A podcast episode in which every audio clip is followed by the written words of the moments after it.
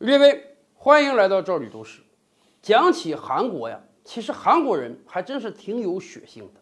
甲午战争之后，日本实际控制了朝鲜，从那个时候开始啊，就有很多有热血的韩国人要反抗日本的统治。一九零九年的时候，韩国义士安重根就在哈尔滨火车站刺杀了日本首相伊藤博文。一九零九年到今年刚好是一百一十年了，而韩国历史上最大范围反抗日本统治的运动呢？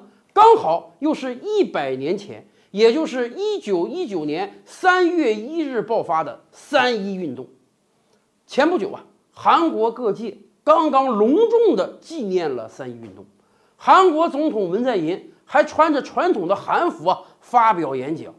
在他看来，即便到今天，韩国境内政坛也好，企业界也好，还有很多韩奸的残余。他要力争把这些汉奸再揪出来。为什么一九一九年会发生三一运动呢？大家要知道，早在九年前的一九一零年，日本就强行通过了日韩合并条约，把朝鲜的末代帝王啊降级为日本的王了。为什么时隔九年之后才爆发这样的反日运动呢？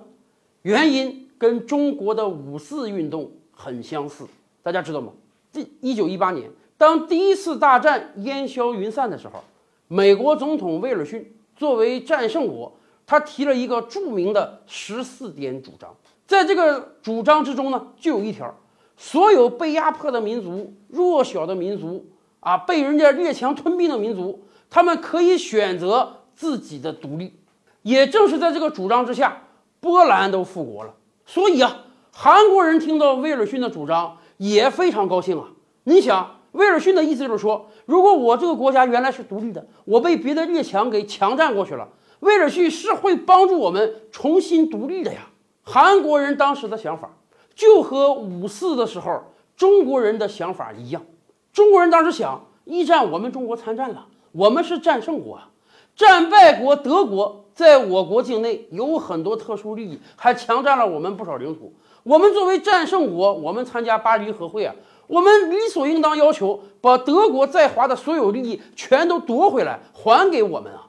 可是啊，后来的历史进程告诉我们，威尔逊的十四点主张只是变成了一纸空话。他自己本人都在巴黎和会谈得很不开心，甚至美国都退出国联了。